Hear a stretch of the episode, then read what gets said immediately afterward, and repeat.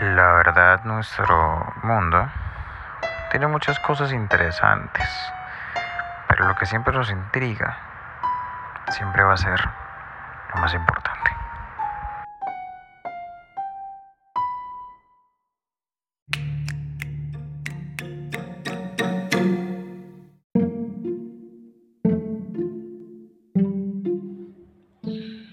Bueno, sean todos bienvenidos a El Diario Curioso. Hoy trataremos un tema bastante interesante y a la vez como eh, sorpresivo por los diferentes cambios que han habido en nuestra región. Más que todo en nuestra región de Sudamérica.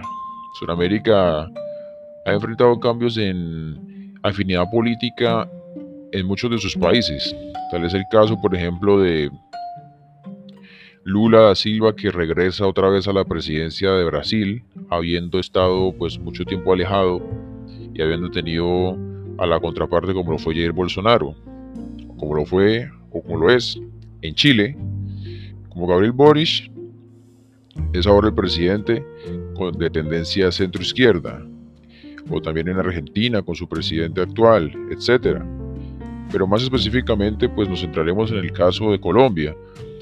Como por más de 20 años el gobierno fue de centro a derecha o derecha casi radical, ya todos lo conocemos, pero con los cambios y los problemas que hubo con las múltiples protestas, además de la pandemia existente a partir del 2020, pues digamos que la gente se, se cansó de estar con lo mismo de siempre y apostaron por el gobierno de, de el llamado cambio, como lo es el de Gustavo Petro. Pues bueno, eh, de acuerdo a la información que dimos a conocer, eh, podemos evidenciar de que Colombia es un país que prácticamente, a mi opinión, refleja un estímulo de lo que vive en su, en su, por decir, en su realidad política, ¿sí? Eh, valga la redundancia, puesto que ellos solamente responden a lo que hay en el momento. Muy poca gente se detiene a decir o se detiene a pensar y a, y a evidenciar de que lo que dicen los dirigentes parece ser como una campaña política repetitiva y decimos o hay una creencia eh, que tenemos, bueno, que tenemos, sí señor, eh, muchos colombianos, eh, al decir que la extrema derecha es lo que sirve y la extrema derecha y la extrema izquierda lo que no. Evidentemente hemos visto que funcionan de la misma forma. solamente se ponen un nombre o se ponen una ideología política para llegar al poder eh, eh, venderles una imagen a los colombianos y seguido de esto solamente lo hacen con el fin de llegar al poder. Y con esto no estamos diciendo que evidentemente pues con la opinión pública, que yo sé que estoy hablando también por lo que yo escucho, de que no, eh, ellos dicen mentiras y solo, llegan a, solo dicen mentiras para llegar al poder. evidentemente hay, un, hay algo que ignoramos y es que no todos estamos fundamentados como sociedad, como Estado colombiano libre que somos para, para hacer regir eh, los instrumentos públicos que están a nuestro favor. ¿Por qué? Porque hay un conteo, hay una contabilidad.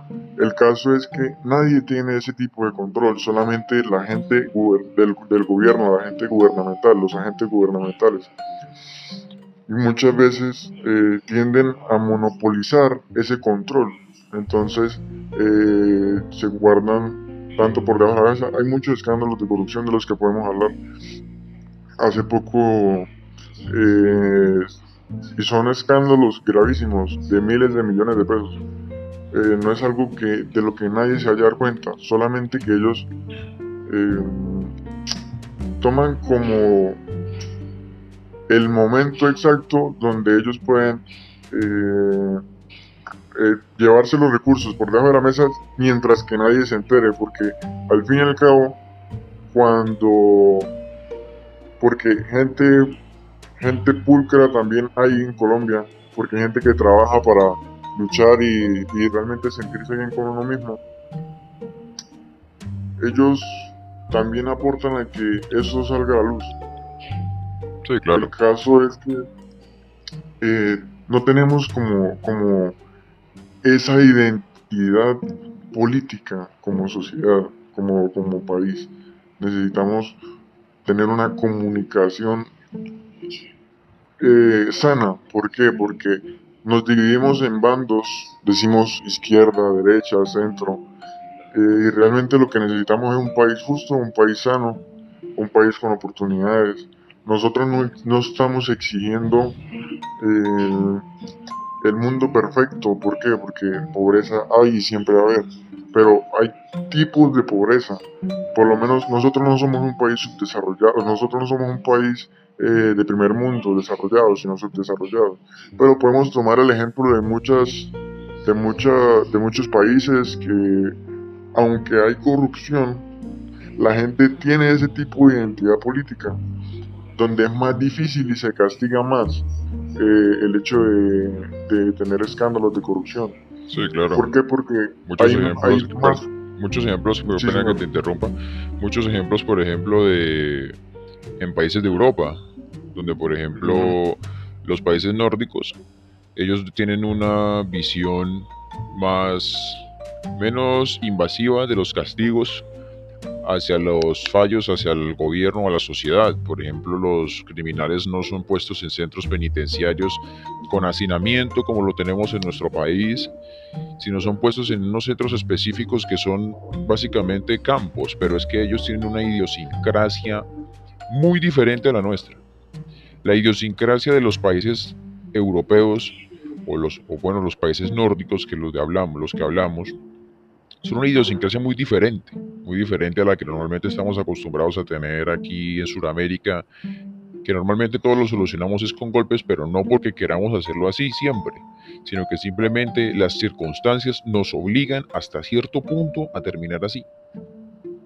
Y realmente, perdón que, que interrumpa No, por supuesto, sí. realmente, realmente no somos solo la plebe, por decirlo así, o solamente el- la polis, sino también el, el Estado también tiende a golpear a, a la población eh, mediante reformas, mediante a lo que sucedió hace poco, que bueno, obviamente que hay mucha polémica con, con respecto al caso de que en, en tiempos de pandemia se hizo, no me acuerdo bien exactamente, Se quería aplicar una hizo- reforma tributaria.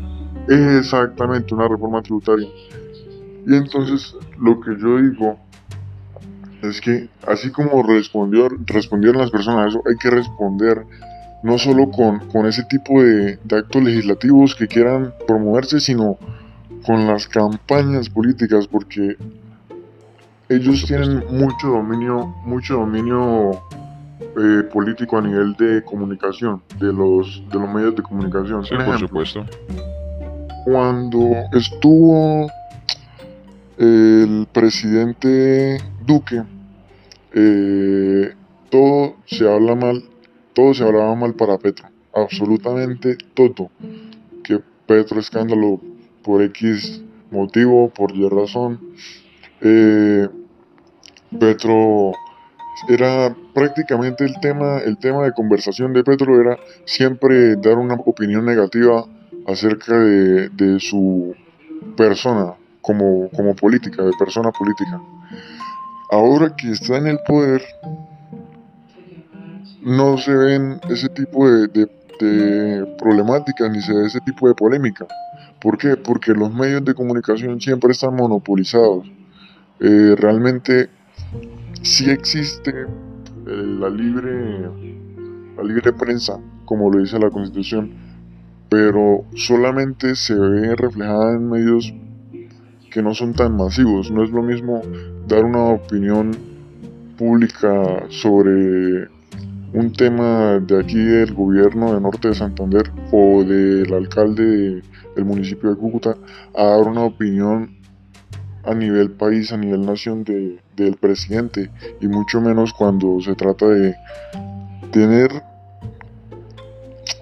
a la gente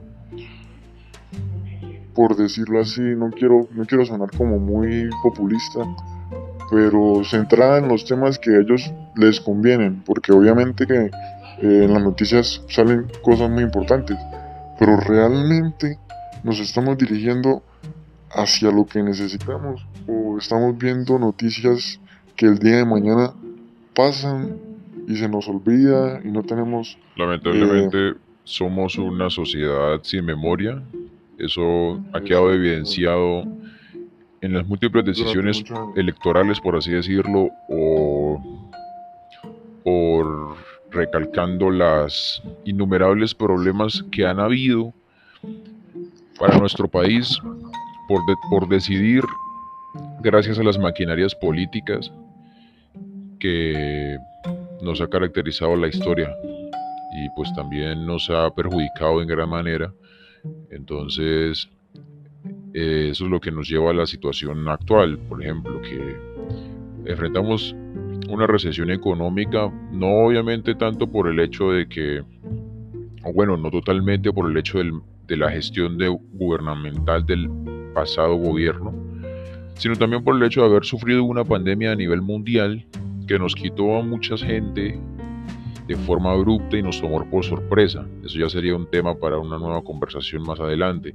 Pero a lo que vamos es que, sumado a nuestra falta de memoria, más el hecho de que en Colombia las decisiones a veces se toman es por impulsos temporales, nos ha llevado a la situación donde estamos. Ha sido un cóctel perfecto para llevarnos a la situación donde estamos, donde nos estamos poniendo a prueba pues nuevamente con una recesión económica bastante fuerte, el hecho de que nuestra moneda ya no es tan eh, eficaz como lo era antes, y bueno, bueno, ha sido así por los últimos años, nos viene también agarrando el cuello, entonces tenemos que empezar a entender que no, no todo es color de rosas, ni mucho menos como nos lo pintan los líderes, y tenemos que entender que las decisiones siempre han estado en nosotros, siempre hay que entender eso y lo más importante, nunca olvidar, porque quien no conoce la historia,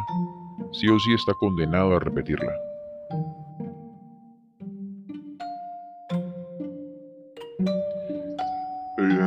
Evidentemente, compañero Mr. Enigma, y pues para eso mismo hacemos este tipo de podcast, abarcando estos tipos de temas no solamente en Colombia, sino en Latinoamérica primeramente. Segundo, eh, también en Norteamérica, Europa y generando un poco más de conciencia y de dar una opinión. Esto no se trata de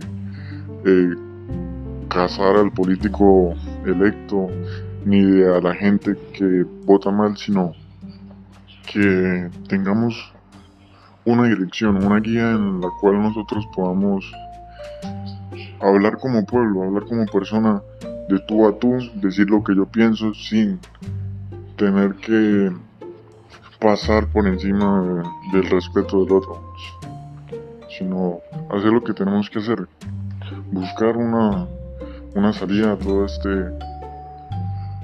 eh, a toda esta situación a nivel político, económico y social que se vive en la actualidad.